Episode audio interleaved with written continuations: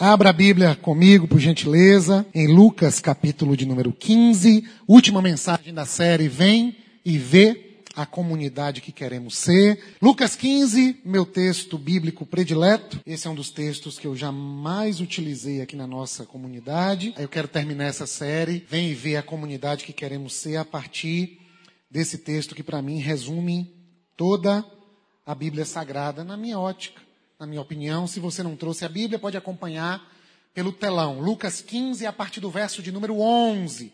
A conhecida parábola do filho pródigo. Mas que a gente já aprendeu que aqui não é a parábola do filho pródigo, porque o filho pródigo não é o personagem principal. Aqui é a parábola do pai que ama. O pai que ama é o personagem principal dessa história que Jesus contou. Lucas 15, verso 11. Jesus continuou: um homem tinha dois filhos. O mais novo disse a seu pai: Pai, quero a minha parte da herança. Assim, ele repartiu sua propriedade entre eles. Não muito tempo depois, o filho mais novo reuniu tudo o que tinha e foi para uma região distante. E lá desperdiçou os seus bens vivendo irresponsavelmente ou dissolutamente em algumas traduções.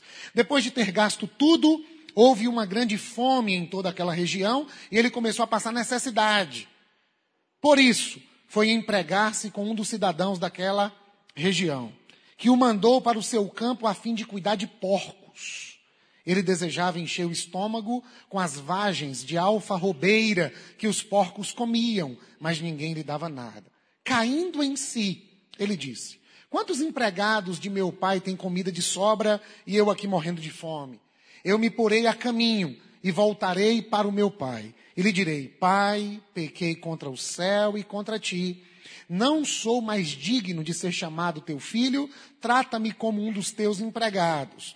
A seguir, levantou-se e foi para o seu pai. Estando ainda longe, seu pai o viu e, cheio de compaixão, correu para o seu filho e o abraçou e beijou.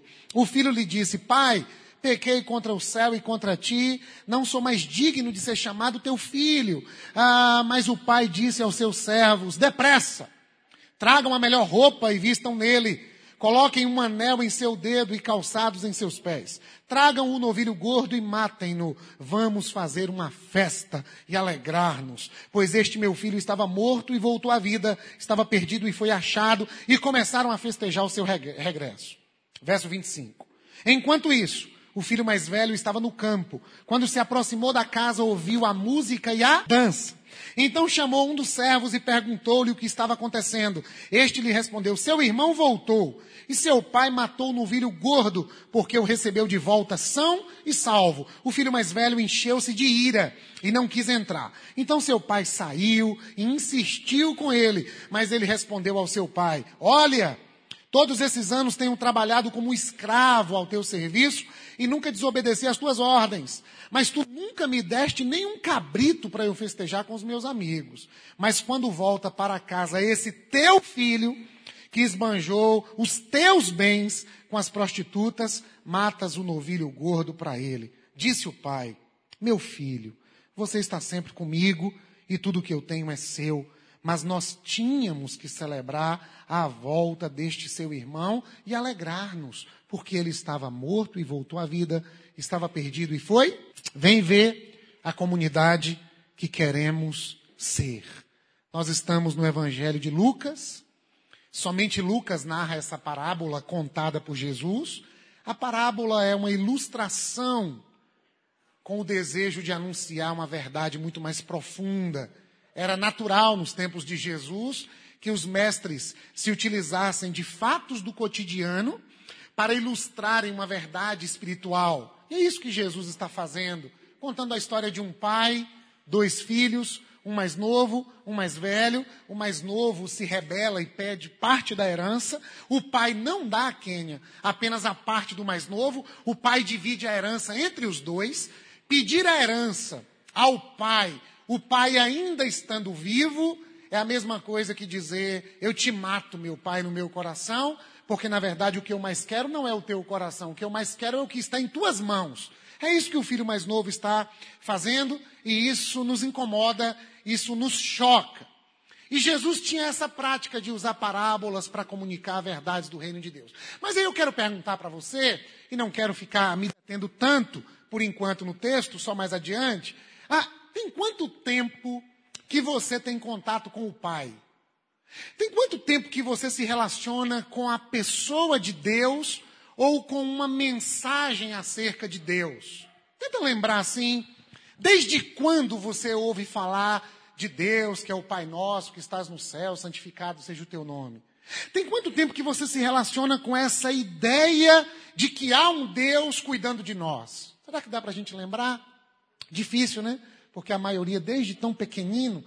Talvez Daniel se lembre, quando era tão pequenino, sua mãe compartilhando sobre Deus para ele. E todos nós estamos num país cristão, e num país cristão todo mundo ouve falar de Deus o tempo todo.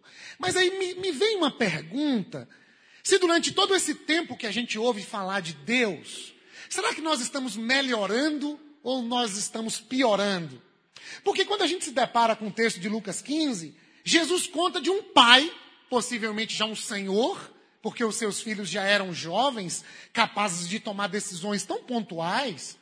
E esses meninos que passaram a vida toda com o pai, um deles agora se rebela e diz que quer ir embora e que quer gastar a herança do pai. Aí ficou essa pergunta no meu coração ontem: será que nós estamos convivendo com a realidade do pai? Será que essa convivência tem nos melhorado ou nos piorado? Eu sei que de bate pronto a gente diz, aleluia, eu tenho melhorado, eu tenho sido um homem mais responsável, eu tenho deixado alguns vícios. A gente de bate pronto sempre tende à hipocrisia. As nossas respostas de bate-pronto geralmente são superficiais. Se a gente perguntar para esse menino aqui, aí como é que está a sua relação com o pai? Está ótima, está maravilhosa, está legal. Mas e por que, que daqui a alguns dias você vai pedir parte da sua herança? Então essa pergunta tem me incomodado, se a nossa caminhada cristã tem nos melhorado ou nos piorado. Aí tem uma outra pergunta. Por que, que nós temos tanta dificuldade de encontrar o equilíbrio na caminhada cristã? Por que somos tão extremistas? Por que, que de vez em quando nos parecemos mais com o filho pródigo, mais novo, o gastador que gastou tudo? E outros se parecem tanto com os filhos mais velhos, com esse menino mais velho que tem uma história que nos chama muito a atenção. E outro dia, batendo um papo com a irmã, eu contava a história do filho mais novo e do filho mais velho e do amor do pai. Ela disse: Esse filho mais velho é o filho que toda mãe quer ter. É o filho que está perto, é o filho que ajuda, é o filho que trabalha, é o filho que faz tudo certo, mas que tem um coração totalmente equivocado e errado. E a minha pergunta é: por que, que nós somos tão extremistas? E aí eu tenho uma terceira pergunta. Você se parece mais com o filho mais novo ou com o filho mais velho? Quem é você nessa história? O filho que largou o coração e o aconchego do colo do pai e foi gastar tudo longe da casa do pai? Ou você é o filho que está na casa do pai, faz tudo direitinho, é honesto, faz a oração, lê a Bíblia, ora antes da refeição, entrega um dinheirinho na igreja, canta, obedece à liderança da igreja, mas me parece que é possível ser um bom religioso, mas está tão perdido quanto o filho que se perdeu longe da casa do pai. Ah, com quem o seu coração mais se parece, o filho mais novo ou o filho mais velho. Onde é que eu quero chegar? Tertuliano, um dos pais da igreja, eu queria que você ficasse atento para o que a gente precisa conversar. Ah, Tertuliano disse que assim como Jesus foi crucificado entre dois ladrões, não foi assim a crucificação? Jesus no meio, um ladrão à direita, um ladrão à esquerda. O evangelho também é sempre crucificado entre dois erros a religiosidade, repita comigo, religiosidade e a licenciosidade. E o evangelho está no meio. E o evangelho é o evangelho da graça de Deus. Mas o evangelho convive com essas duas possibilidades equivocadas: a religiosidade e a licenciosidade. Deixa eu melhorar. O evangelho convive com o moralismo e com o relativismo. O evangelho convive com o legalismo e com uma vida desregrada.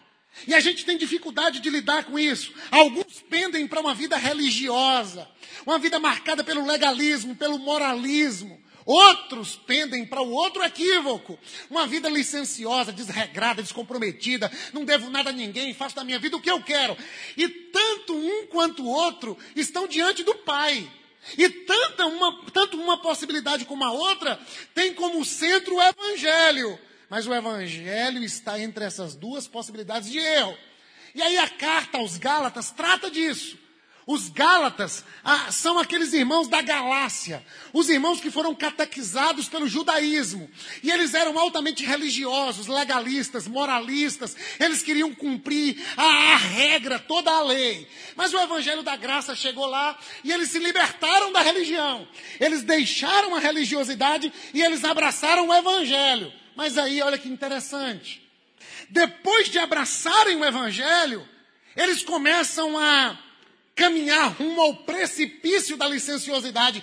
E eles começam a viver uma vida desregrada. E alguns começam a praticar pecados terríveis. E aí o apóstolo Paulo escreve aos Gálatas, capítulo 5, verso 7: Vocês corriam bem.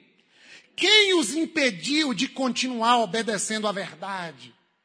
Esses dois meninos vivem com o pai. Esses meninos tiveram o cuidado do pai, o amor do pai, a atenção do pai.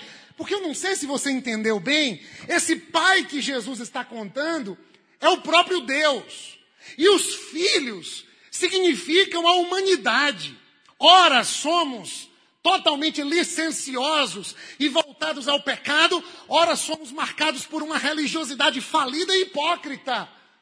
E o pessoal da Galácia está vivendo essa tensão. O evangelho chegou, mas alguns querem viver na religiosidade e outros querem partir para a licenciosidade. Alguns pregadores do falso evangelho, capítulo 1 fala sobre isso, eles estão dizendo que eles têm que voltar para a religião judaica, tem que fazer circuncisão e tem que obedecer Moisés. Mas outros estão querendo ir para a gandaia. Outros estão querendo viver uma vida totalmente perniciosa, totalmente depravada, corrompida, como o filho pródigo. Me parece que a gente convive com essas duas tensões, mas a gente precisa entender o que é o Evangelho. Então, na comunidade que nós queremos ser, a comunidade que nós queremos constituir, não é a comunidade da religiosidade. Então eu começo com uma expressão negativa. Nós não queremos ser a comunidade da religiosidade. Deixa eu explicar um pouco melhor. A comunidade da religiosidade é marcada pelo legalismo sugere que podemos ser salvos pelo nosso modo de viver. Sugere que podemos cumprir toda a lei. Quem cumpre a lei é beneficiado e é salvo. E é por isso que é ensinado em algumas comunidades. Se você der o dízimo, se você der a primícia, se você vir na oração, se você jejuar, se você ler a Bíblia toda nesse ano, aí Deus vai lhe abençoar e vai lhe salvar. Nós não queremos ser essa comunidade. Nós não queremos ser a comunidade do moralismo, que ensina que uma vida santa e moralmente boa é imprescindível para que sejamos salvos. Ensina que eu preciso ser bom e eu preciso ser santo para ser salvo. O moralismo e o legalismo nos ensinam e nos faz crer que o cumprimento de regras e normas nos faz ser amados por Deus. Então, se eu pisei na bola, Deus não me ama. Se eu acertei, Deus me ama. E a canção que Djavan cantou é um contrassenso a essa possibilidade aqui. Porque o texto da canção diz: mesmo sendo falho, mesmo sem merecer, mesmo sendo assim, pobre e pecador, Deus me ama. Mas o legalista vai dizer: não. Se você fizer alguma coisa errada, Deus deixa de te amar. Se você não orou, não leu a Bíblia, então você não é amado. Eu tenho que fazer alguma coisa para Deus me amar. Sabe o que, que isso gera? Isso gera doença, isso gera neurose, isso gera enfermidade emocional. Na primeira luta que essa pessoa se depara, ela diz assim: é porque eu não cumpri o protocolo da vida cristã. Isso aqui é a síndrome do filho mais velho. Eu preciso fazer tudo para o meu pai para o meu pai me amar. E eu faço tudo para o meu pai, mas eu não considero meu irmão. E aí Djavan nos ensinou, para que olhar para o alto em busca dos teus sinais, se não percebo quem está do meu lado? Quando o irmão volta da vida pregressa e da vida de pecado, aquele filho diz assim, o teu filho voltou e gastou o teu dinheiro. É assim que se comporta o legalista. Ele diz amar a Deus, mas ele não ama o irmão. Ele diz amar a Deus, mas ele não consegue ter intimidade com Deus ao ponto de se sentir filho. E aí ele continua achando que Deus tem as coisas dele, eu tenho as minhas. Isso é um adoecimento.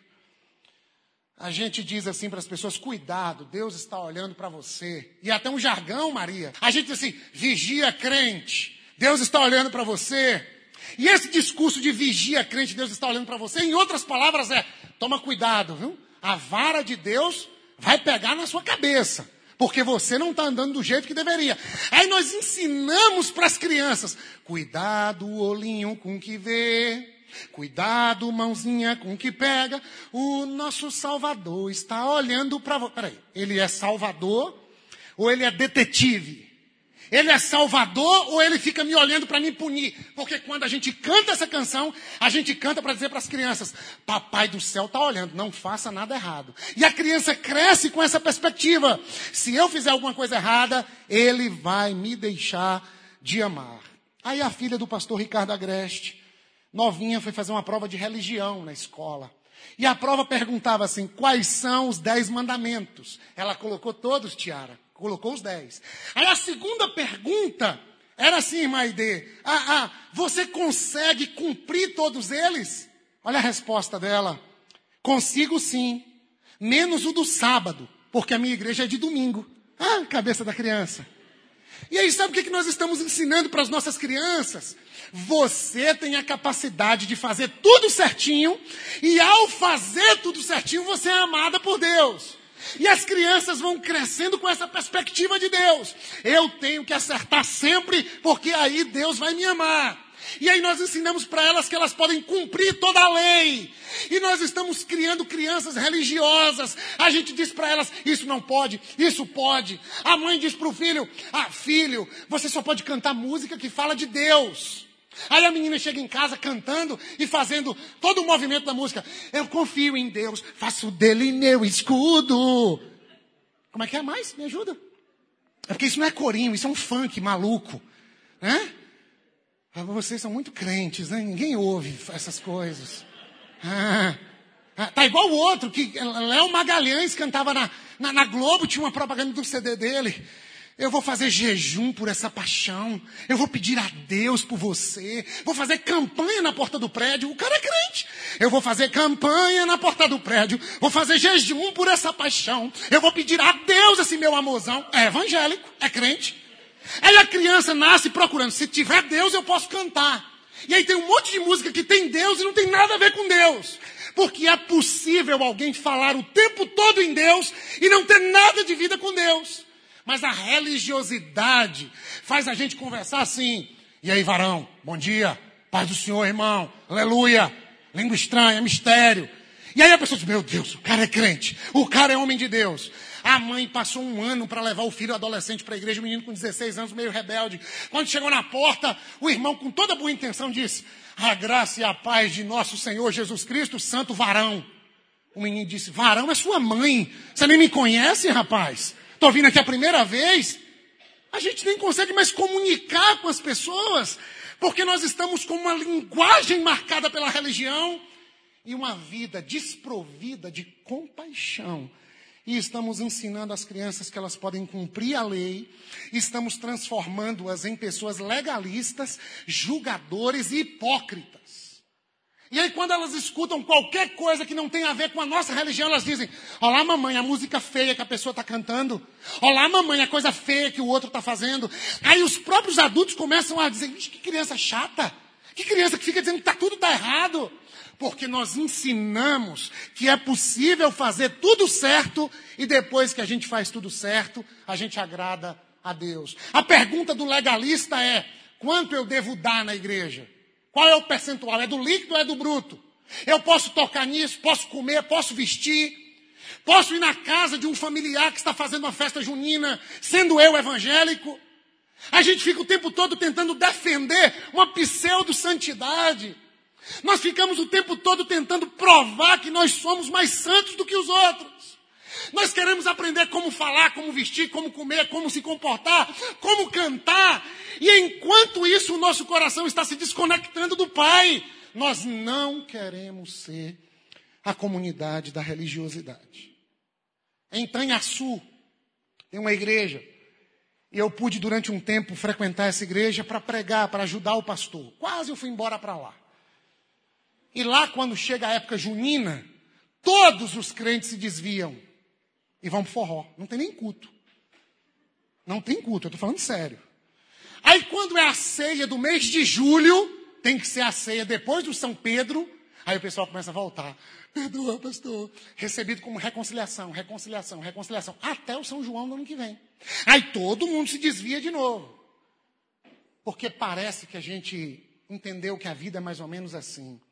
Quando eu estou no ambiente da religião, eu sou o mais santo de todos.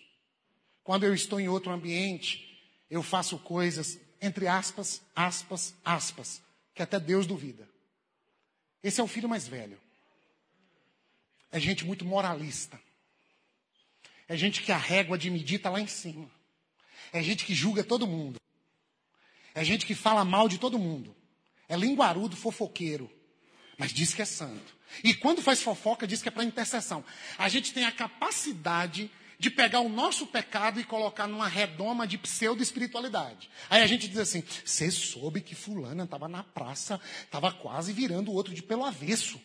Como é que vira o outro pelo avesso? Ah, ela só tem 15 anos, canta até no louvor da igreja. Estou falando para a irmã orar. É para oração. Mas ela estava na Praça Tranquedo Neves, que uma árvore daquela quase cai. Como assim? Ela está trabalhando agora no setor de meio ambiente? Não. Ela estava com paquera que ela conseguiu. E ele estava beijando ela, mas ia beijando, ia puxando a língua, que eu fiquei com medo de virar pelo avesso a irmã. Porque foi puxando, puxando, que quase vira. Aí quando chegou de noite, a irmã estava cantando no louvor. Aí ela procurou o pastor e disse: Eu não admito que uma irmã que quase derruba a árvore, uma irmã que fez até os peixinhos e os patos e os gansos da Praça Tancredo Neves ficarem com vergonha, cante no louvor. Mas a irmã estava fazendo o quê? Ah, ela estava sendo, tendo a pia desentupida. Minha irmã, me ajuda. É porque eu não falo essas coisas, pastor. Eu, a, minha boca é muito santa para falar dessas coisas profanas. O que, minha irmã? Pastor, eu vou falar só hoje, Deus, o senhor faz de conta que não está ouvindo. Ele estava beijando e chupando tanto a língua da outra que quase vira pelo avesso.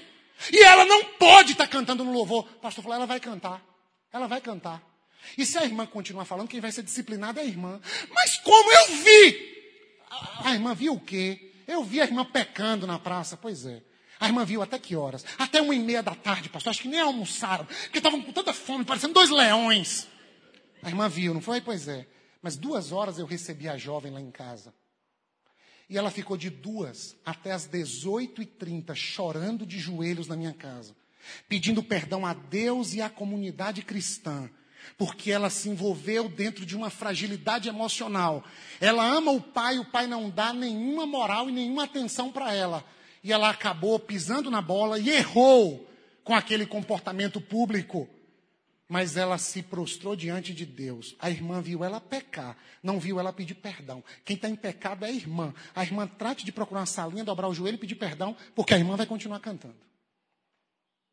É porque nós aprendemos que é a nossa moral que nos leva para o céu. Aí a gente fica discutindo, perde salvação ou não perde salvação. Se uma pessoa contar uma mentira, na hora que contar, ai, teve um infarto, morreu. É salvo ou não é? Pelo amor de Deus, irmãos. A gente está vivendo uma crise dos imigrantes. A gente está faltando água. Ah, é um mosquito está destruindo as crianças da nossa nação. E nós estamos preocupados se a gente batiza no tanque ou se batiza por aspersão. Nós estamos discutindo se perde ou não a salvação. Se somos predestinados ou se temos livre-arbítrio. Isso é coisa do filho mais velho. É o filho que, ao invés de usufruir do amor do pai, ele quer tirar todo mundo da presença do pai, porque ele se acha mais santo do que os demais.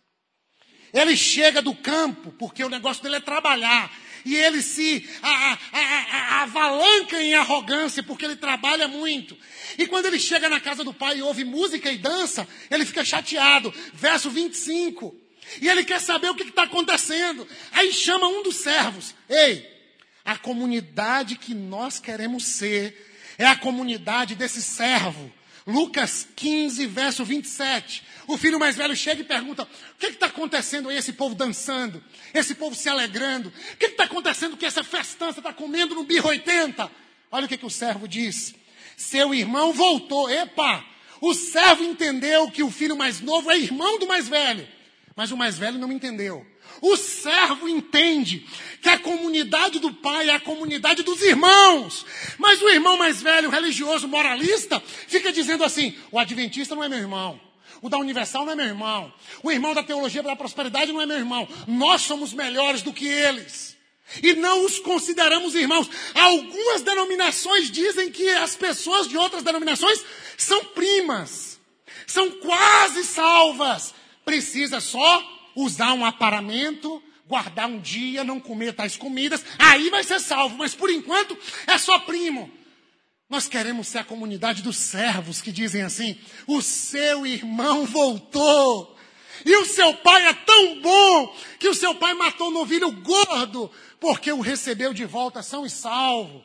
A comunidade que queremos ser, a comunidade que acolhe os feridos e machucados pela vida. E que se distanciaram por causa da licenciosidade, mas a graça de Deus os alcançou e os trouxe de volta. E nós precisamos de irmãos que não perguntem quem é aquele, quem é aquela. Irmãos que chegam e dizem, que coisa boa!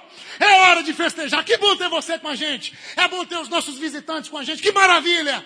Nós estamos na casa do Pai, é o Pai. Quem diz quem é irmão e quem não é irmão. Se eu não sei o que o pai disse, eu faço como servo. O seu irmão votou. Mas o verso 28 diz que o filho mais velho se encheu de ira e não quis entrar. A religiosidade é um caminho de ira. Gente azeda, gente amarga, gente que não dá para conversar como pessoas normais. Tem uma pessoa que é membro dessa igreja e conviveu tanto num ambiente de religiosidade que o meu primeiro, ela está aqui hoje, o meu primeiro encontro com ela há mais de 10 anos atrás, há quase 10 anos, ela batia na mesa e gritava, dizendo: Eu preciso conversar com gente normal, porque eu faço parte de uma comunidade que só tem santos, e eu vou falar da minha dor e da violência que eu estou sofrendo dentro da minha casa, e o pessoal só fala em língua e fica profetizando um monte de loucura para mim. Gente que está doente por causa do legalismo. E só encontra gente irada. Esse pessoal é irado, é assim. Eu estou vendo que o anjo vai te matar. O anjo está com o gosto de morte na boca e vai te pegar e te espedaçar todo. Você tem que se arrepender, tem que orar, tem que jejuar, tem que dar uma oferta de dois mil na igreja. É sempre assim. Aí a ira do anjo passa. Religiosos, hipócritas, sepulcros caiados, nós não somos essa comunidade.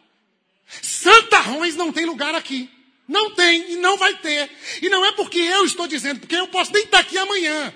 É porque Jesus Cristo não quer que a comunidade dele se torne um lugar de santarrões, porque ele não veio para os santos, ele veio salvar os que estavam doentes.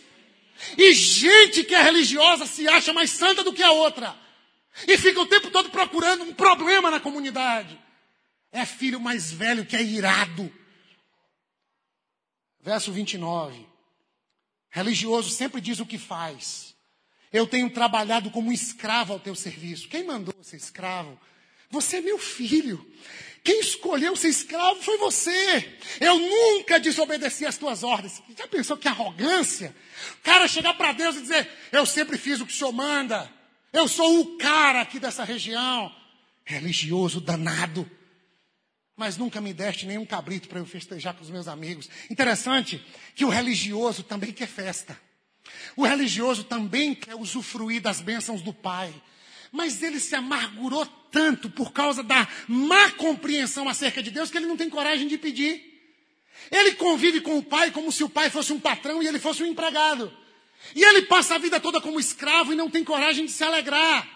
Eu fico pensando que alguns irmãos que criticam a alegria da comunidade cristã, eles estavam morrendo de vontade de participar.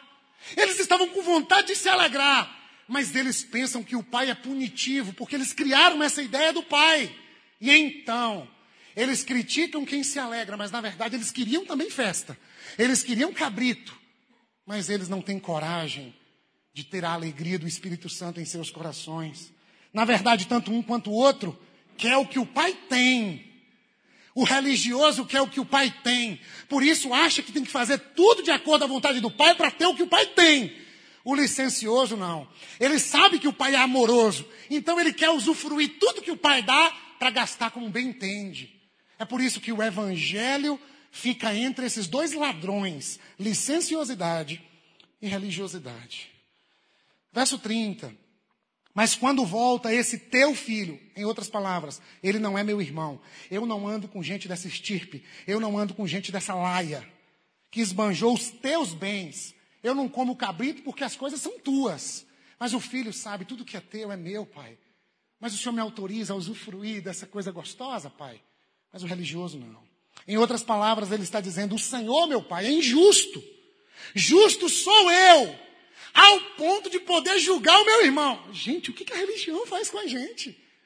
A religião faz a gente chamar Deus de injusto e faz a gente se achar justo ao ponto de dizer: meu pai errou e o meu irmão errou. O que, que é isso?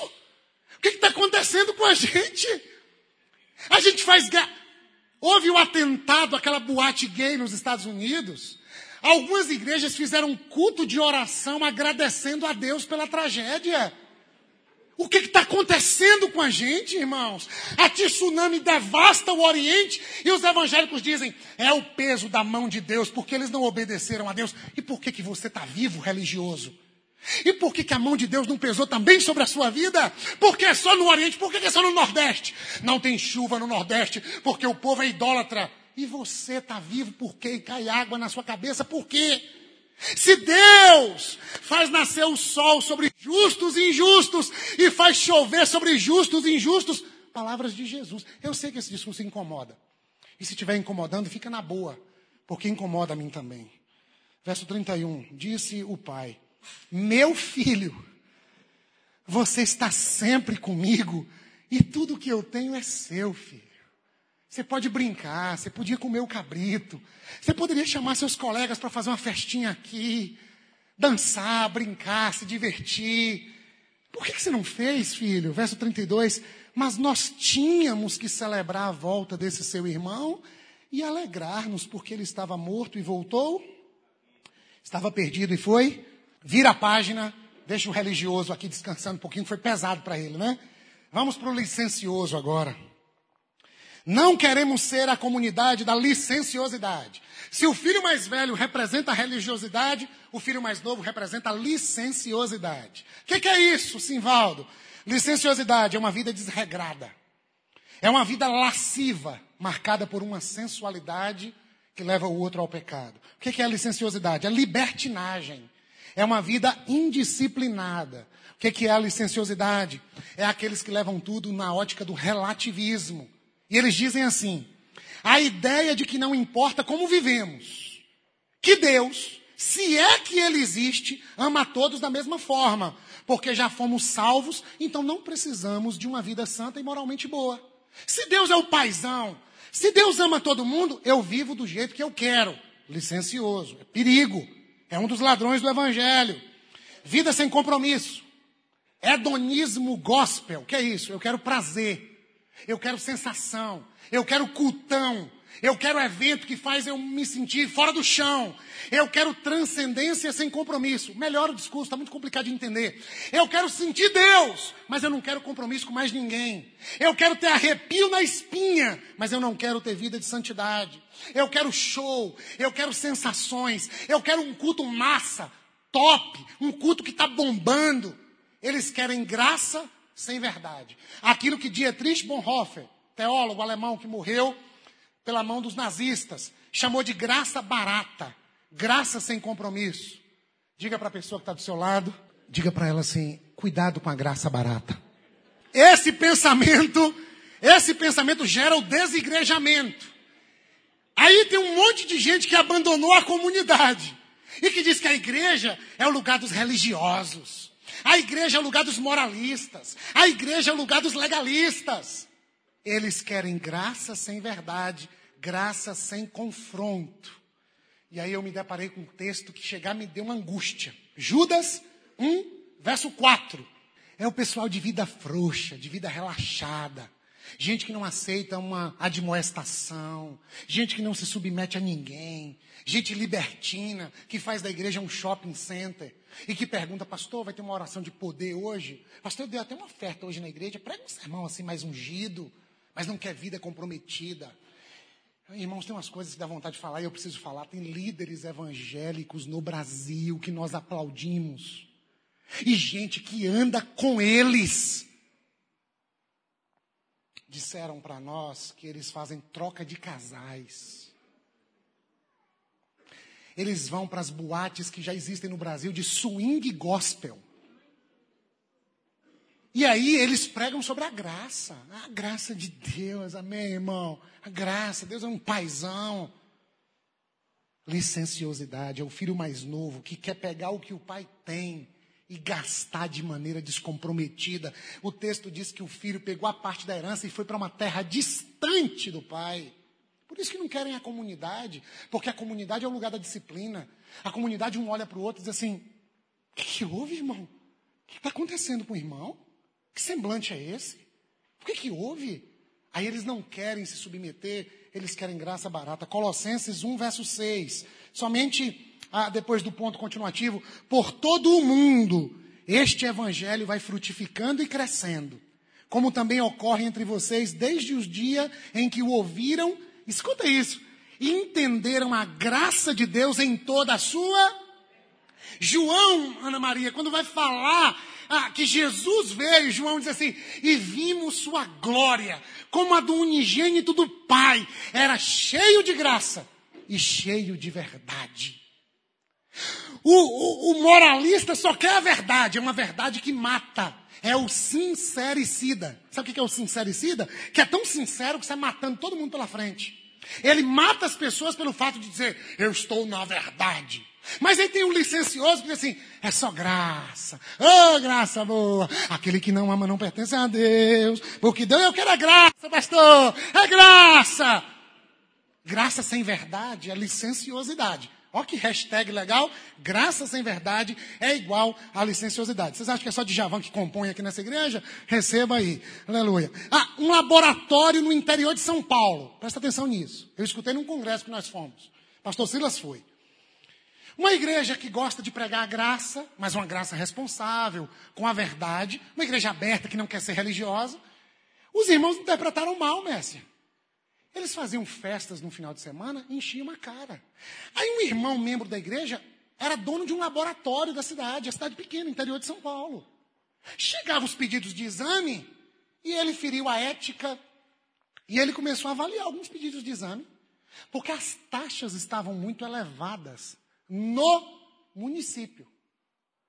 E boa parte de taxas elevadas relacionadas ao álcool eram provenientes de irmãos da igreja que ele pertencia, porque sendo no interior a igreja dele era a maior igreja. E aí o dono do laboratório ligou para a igreja e disse assim: Pastorzão, fala pessoal pegar mais leve. Não vai ter tanto fígado para transplantar para esse povo da igreja, não. Haja oração pedindo a Deus fígado, porque o trem vai vir forte aqui. Licenciosidade. A pergunta, pode beber ou não pode beber, para o religioso é para matar quem sentiu o cheiro de biotônico fontoura. Para o licencioso é para ele enfiar o pé na jaca. Nós não sabemos o que é o equilíbrio. Ora somos filho mais velho, ora somos o filho mais novo. O que está acontecendo com a gente? Gálatas 5, verso 13, esse me chama a atenção. Irmãos, vocês foram chamados para a liberdade. Mas não usem a liberdade para dar ocasião à vontade da carne, em outras palavras, à natureza pecaminosa. Ao contrário, sirvam uns aos outros mediante o amor. O religioso serve a si mesmo e não serve mais ninguém. E quando serve a alguém, não considera esse alguém seu irmão. O licencioso usa a liberdade para satisfazer os próprios prazeres. E ele nem se preocupa com o outro. Então ele diz assim: problema dele se ele achar que eu estou pecando. Deus está vendo meu coração. Ei, quem disse que Deus é açougueiro, que só olha para coração? Deus está olhando para nós como um todo, não para nos punir, Marcondes. Porque o Pai é espírito. E importa que os seus adoradores o adorem em espírito e em verdade. E são estes que o Pai procura para serem seus adoradores. O Pai está procurando adoradores, mas está difícil encontrar. Porque alguns começam adorando, se tornam religiosos demais. Outros começam adorando e se envenenam com a mensagem deturpada da graça e querem uma vida frouxa sem compromisso. Filho mais velho, filho mais novo. Verso 12 de Lucas 15, para a gente caminhar para o evangelho terminar.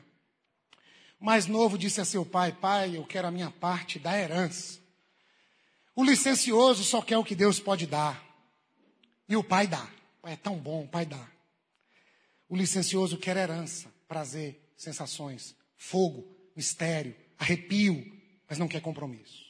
Não estou dizendo que todos que querem essas sensações são licenciosos, mas que os licenciosos querem, querem. Eu tenho gente da minha família que vive assim de maneira um tanto desregrada. E aí me pergunta assim: e na sua igreja tem revelação? Eu falo, não, revelação tem na Kodak, na Fujifilm. Você leva lá o negócio, eles revelam. Nossa comunidade tem a pregação da palavra.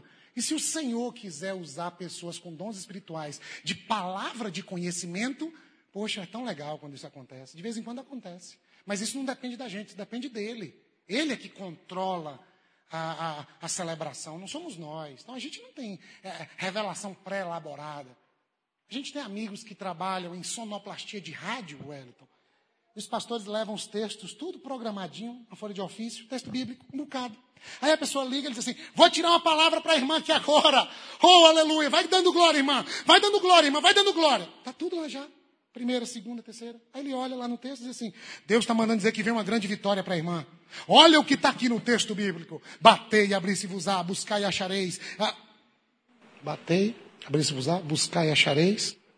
É, é isso mesmo. É, é lá no texto bíblico. esqueci o restante. Aí a pessoa casa, Deus falou comigo. Por que, que só tem promessa, não tem correção? Por que, que não tem na caixinha de promessa? Vá e chame teu marido para quem está vivendo em adultério. Por que, que não tem? Puxou a caixinha de promessa, vai e chame teu marido. Uai, Senhor. Eu achei que o senhor nem estava vendo que eu estava tendo um caso extraconjugal. Vai e chama teu marido. Porque eu não tenho marido, Senhor. Eu sei que você não tem, você já teve cinco e está vivendo com o marido de alguém. A gente gasta a vida de modo irresponsável, é o que diz o verso 13. Gastamos distantes do Pai. Mas que bom que de vez em quando o verso 14 diz que a gente gasta tudo. Que bom que a gente passa por alguns sofrimentos. Salmo 119, verso 71. Foi bom eu ter passado pela aflição para que eu aprendesse os teus decretos. Aqui não está dizendo que é Deus que mandou a seca. Porque Deus não vai mandar uma seca numa região toda só para fazer um filho voltar. Isso não é Deus, isso seria o diabo. A seca vem sobre todos nós. E veio no tempo que esse licencioso estava gastando tudo. Ele começou a passar necessidade ao verso 14. Aí no verso 15 ele foi se empregar com o pessoal que cuidava de porcos. Gente, cuidar de porco para um judeu é uma blasfêmia. Porque o porco não pode pisar nem o pé no chão de um solo judeu. Até para criar porco tem que criar sobre um estábulo. É um estábulo que chama? É? Criar sobre algo acima do chão. Porque o porco é o animal que mais representa a pecaminosidade. Esse menino agora está cuidando de porco. Uma, uma palavra. Para aqueles que estão querendo ter vida frouxa e vida sem compromisso. Cuidado. Isso é caminho de bestialização. Quem anda no caminho do pecado e da maldade está deixando de ser humano e passando a ser animal, irracional. É o caminho da desumanização. Verso 16. Ele desejava encher o estômago com as vagens de alfa-robeira que os porcos comiam. Ele queria comer comida de porco. Mas espera aí. Esse menino estava na casa do evangelho. Esse menino tinha um pai que amava. Esse menino comia de tudo do bom e do melhor. Agora ele quer comer comida de porco, mas ninguém lhe dava nada. É o caminho do licencioso. O caminho do pecado é um caminho de morte, irmãos. As pessoas estão brincando com a graça de Deus e estão estragando a vida. E ao se assemelharem com os porcos, nem comer o que os porcos comem, elas conseguem. Aí tem um monte de adolescente jovem na igreja que fica com inveja do pessoal que está gastando a vida, pegando todo mundo. O cara que mais ganha dinheiro no Brasil no presente momento é o cara que canta: Eu estou pegando todo mundo, estou namorando todo mundo. E as mulheres, me permitam, elas fazem alguns movimentos falando que os homens são assim, assado, e tem um monte de coisa acontecendo aí que é inadmissível. Tem que ter lei severa mesmo para homem que estupra, que violenta sexualmente. Mas quem lota o show desse cara são as mulheres. E que batem palma para o cara que está dizendo: estou pegando todo mundo, sou 99% anjo, mas 1% eu sou vagabundo. E é desse que elas gostam. É gente que poderia ser esposa, amada como Cristo ama a igreja. Gente que poderia ser beijada, abraçada. Eu sou um cara pecador, eu sou um cara que tem meus problemas, mas eu amo minha mulher. É, um dia, um irmão daqui da igreja falou assim: Rapaz, um dia eu dei uma olhada para tua mulher assim, de pé cabeça. Quase eu fiquei bravo. Eu tô olhando minha mulher, você é doido, rapaz. Aí ele disse: É para saber se essa mulher é tão bonita, tu fala tanto. Não é porque eu sou melhor do que ninguém, é porque eu entendi que o casamento é a maior evidência da presença de Deus no mundo. E não é porque eu sou perfeito, nem ela é. É porque o casamento é o lugar de se experimentar o amor de Deus de uma maneira muito intensa. Mas algumas pessoas preferem o vagabundo. O 1% sem vergonha. Aí quando dizem, esse pastor está com a boca suja, não estou. É porque isso está tocando toda hora. Toca na casa do fundo, toca na casa do lado, toca na casa da frente, toca no Faustão. Aí os crentes dizem assim, pastor, fica falando isso no púlpito. E passam um domingo assistindo Faustão a tarde toda, a tarde toda. E ainda vão tomar água na sala dizendo assim, 99% anjo, perfeito. É, eu sei, irmãos. Tenho 32 anos de idade, mas eu estou nesse negócio chamado igreja há mais de 10 anos. E eu convivo com os piores pecados e mais cabeludos com os mais santos da igreja. Quando entra na sala que a gente fecha a porta, aí você. Meu Deus do céu! Dá até medo de ficar conversando com um cara. Pecado. Queremos ser a comunidade do Evangelho. Diga amém. O Pai tipifica o Evangelho. Oh, meu Deus! Ao invés de irmos pelo caminho da religiosidade ou da licenciosidade, o Pai nos oferece o Evangelho. A pergunta é, a pergunta é assim, o que, que é o Evangelho então, pastor? O Evangelho não é religião, nem irreligião, abre aspas, pastor Tim Keller, mas algo completamente diferente. Uma terceira via de relacionamento com Deus por meio da graça. Por isso ministramos de maneira singularmente equilibrada, que evita os dois extremos, licenciosidade, religiosidade, e comunica fielmente a nitidez do Evangelho. O que, que é o Evangelho? O Evangelho não é nem legalista nem relativista. Somos salvos só pela fé e pela graça, mas jamais uma fé que permanece só e desacompanhada. A nossa comunicação e nossas práticas não devem pender nem para a lei, nem para a licenciosidade. Se isso acontecer, elas perdem, perdem o poder transformador de vidas. Qual é o contraponto entre religiosidade e licenciosidade? É o Evangelho. E o que, que é o Evangelho? O Evangelho é uma boa notícia, não é um conselho. A gente pensa que o Evangelho é assim: para de beber, para de fumar, Jesus te ama. Isso não é o Evangelho. O Evangelho não é um bom conselho, o Evangelho é uma boa notícia de algo que já aconteceu. Não depende de mim, dependeu só dele. E nós usufruímos do resultado dessa graça de Deus. Ai, meu Jesus, que vontade de estar pregando uma igreja agora pentecostal dizer é isso que eu quero, Jesus, é o Evangelho. Mas a gente chega lá, aleluia. Eu falei para Tiagão que hoje eu tô, hoje eu tô fogo. Vamos lá. A palavra evangelho aparece 23 vezes no Antigo Testamento. Evangelizo, lá na Septuaginta, não dá tempo de falar. O termo é usado para anunciar uma boa notícia de algo que aconteceu para resgatar e libertar o povo de um perigo. O evangelho não depende de mim, o evangelho depende do Pai. E nós temos que contar essa boa notícia para o mundo. O nosso Pai sacrificou o filho naquela cruz para que você não seja mais nem porco, nem santarrão, para que você seja fruto do evangelho. Você precisa fazer o que? Nada. Só precisa abrir o coração e acolher essa boa notícia. Evangelho aparece 133 vezes no Novo Testamento. As palavras relacionadas são evangelho, significa boas notícias, evangelismo, proclamar as boas novas, evangelistes, aquele que proclama as boas novas. Então essa boa notícia é: vocês podem confiar no amor de Deus. A boa notícia é, Adriano, Deus te ama. A boa notícia é Danilo. Ele entrou na história em busca de mim e de você. A história do Evangelho diz Fernando. Ele morreu naquela cruz por você. O Evangelho é assim que diz Sérgio. Ele morreu na cruz porque ele te ama. Essa é a boa notícia do Evangelho. O Evangelho não é assim, ele vai dar carro, casa, prosperidade. Isso pode até ser consequência do Evangelho, mas isso não é o Evangelho. Evangelho é a boa notícia para aquela pessoal, Paloma, que Paloma conhece, está acompanhando.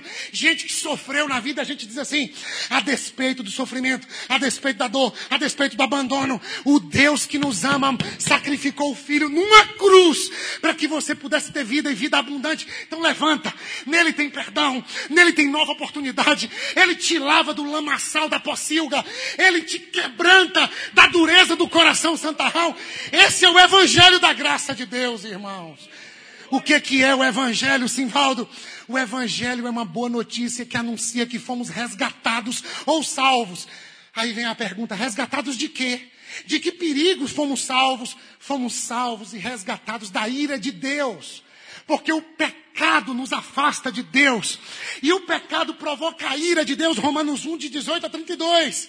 O pecado nos desconectou de nós mesmos. Ficamos psicologicamente adoecidos. O pecado nos desconectou do nosso semelhante. Estávamos socialmente separados. O pecado nos des desconectou com a natureza. É por isso que a natureza geme e chora, esperando a manifestação dos filhos de Deus. Estamos fisicamente adoecidos. O pecado, acima de tudo, nos desconectou com o Criador. Estávamos espiritualmente mortos. Mas 1 Tessalonicenses 10 diz: Jesus que nos livra da ira que há de vir. Esse é o Evangelho. O Evangelho não é, ele vai te matar porque você pecou. O Evangelho é, ele nos livra da, da ira que há de vir. Romanos 5,8. O que, que é o Evangelho? O Evangelho é isso aqui. Mas Deus demonstra seu amor por nós. Cristo morreu em nosso favor quando ainda éramos pecadores. 2 Coríntios 5, 20. Por amor a Cristo, lhe suplicamos, reconciliem-se com Deus. Essa é a mensagem do Evangelho. Saia desse caminho de religiosidade. Saia desse caminho de licenciosidade. Vem para o amor de Deus. Vem para esse Pai que te ama. O Pai tipifica esse amor. O que, que é o Evangelho? O Evangelho é a boa notícia sobre o que Jesus Cristo fez para restaurar o nosso relacionamento com Deus. 1 João 3,14. Já passamos da morte para a vida. Martin Lloyd Jones, sempre que encontrava alguém, ele fazia uma pergunta diagnóstica para perceber se a pessoa compreendia sua condição espiritual. E ele perguntava assim: Você está pronto para afirmar que é cristão?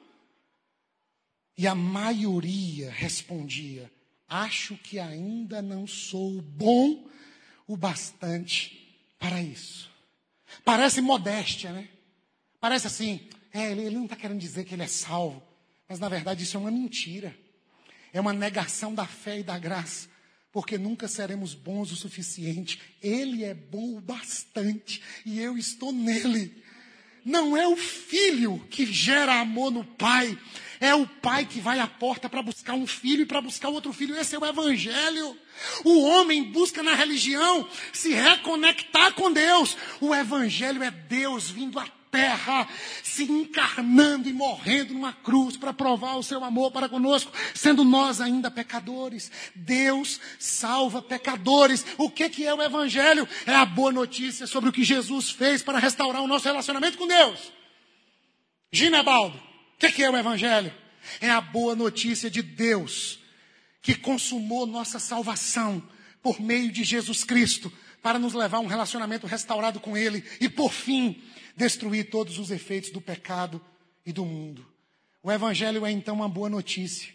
Não é algo que fazemos, mas que foi feito por nós. O Evangelho é, acima de tudo, um relato sobre a obra de Cristo a nosso favor, salvação conquistada para nós. Por essa razão, ele é o Evangelho da graça de Deus.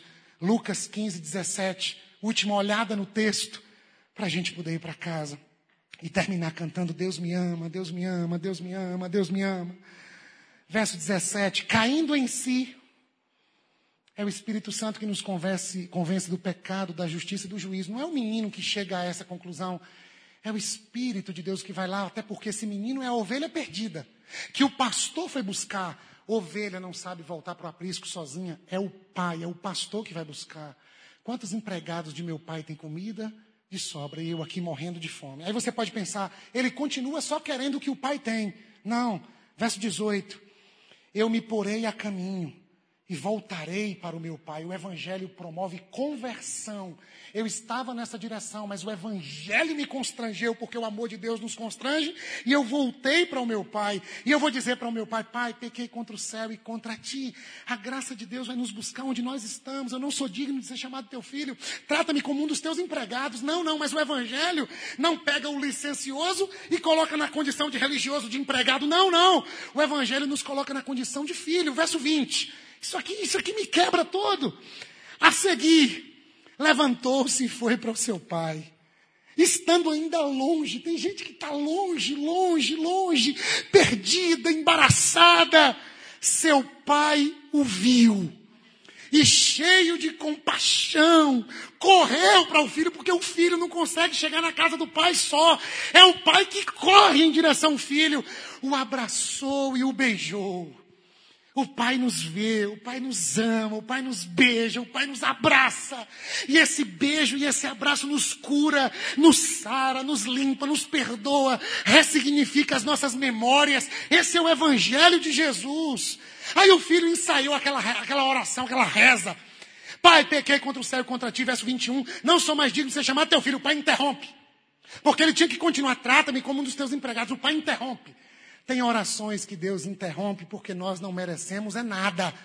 Verso 22, mas o pai disse aos seus servos, depressa, tragam a melhor roupa. Você não tem mais roupa com cheiro de pocilga. Vistam nele. Coloquem o anel que simboliza que ele é o meu filho, é a autoridade calça os pés dele com as preparações do evangelho da paz. Esse menino não vai andar mais no caminho da pocilga, ele vai andar por aí falando do amor de Deus, como é feliz e como são belos os pés daqueles que anunciam o evangelho sobre os montes. Pés calçados por Deus. 23. Tragam um novilho gordo e matem-no. Talvez uma menção ao sacrifício. Jesus é esse novilho predileto de Deus, o mais cevado, o primogênito do Pai, que é sacrificado por amor a nós, para que nós pudéssemos entrar na festa e celebrar com o Pai a grandeza desse Evangelho. Não é você, sou eu, meu filho. E eu vou fazer uma festa para você e vamos nos alegrar. Pois este meu filho estava morto e voltou à vida, estava perdido e foi achado e começaram a festejar o seu regresso. Aí alguém perguntaria: e o filho mais velho não quis entrar na festa? E o pai? Então o pai despreza os religiosos? Não, é porque o tempo não dá para ler tudo. O pai foi lá na porta e disse: Meu filho, entra. E o texto é lindo, Glauber, porque diz assim: O pai insistiu com ele. Me chama a atenção porque com o licencioso não precisa muita insistência, não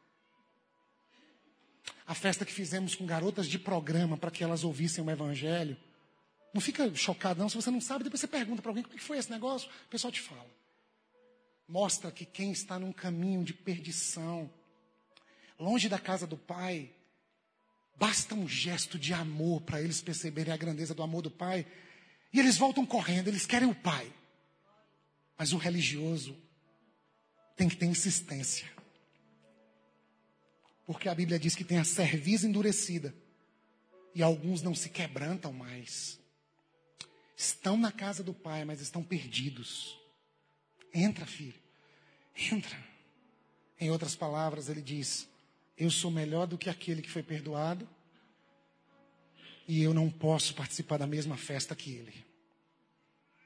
É por isso que religiosos não gostam de festa. E é por isso que quando o evangelho da graça alcança o nosso coração, a gente quer festejar.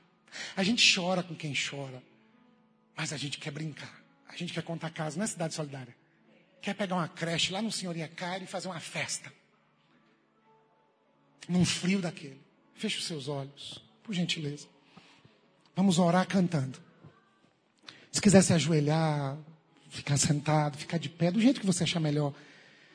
Mas a minha oração é que esse evangelho fleche o seu coração, te perdoe, restaure a sua alma, cure as feridas mais profundas do seu coração e nos livre dos ladrões da licenciosidade, da religiosidade e nos ponha no Evangelho, porque o Evangelho é o poder de Deus para a salvação. Em nome de Jesus.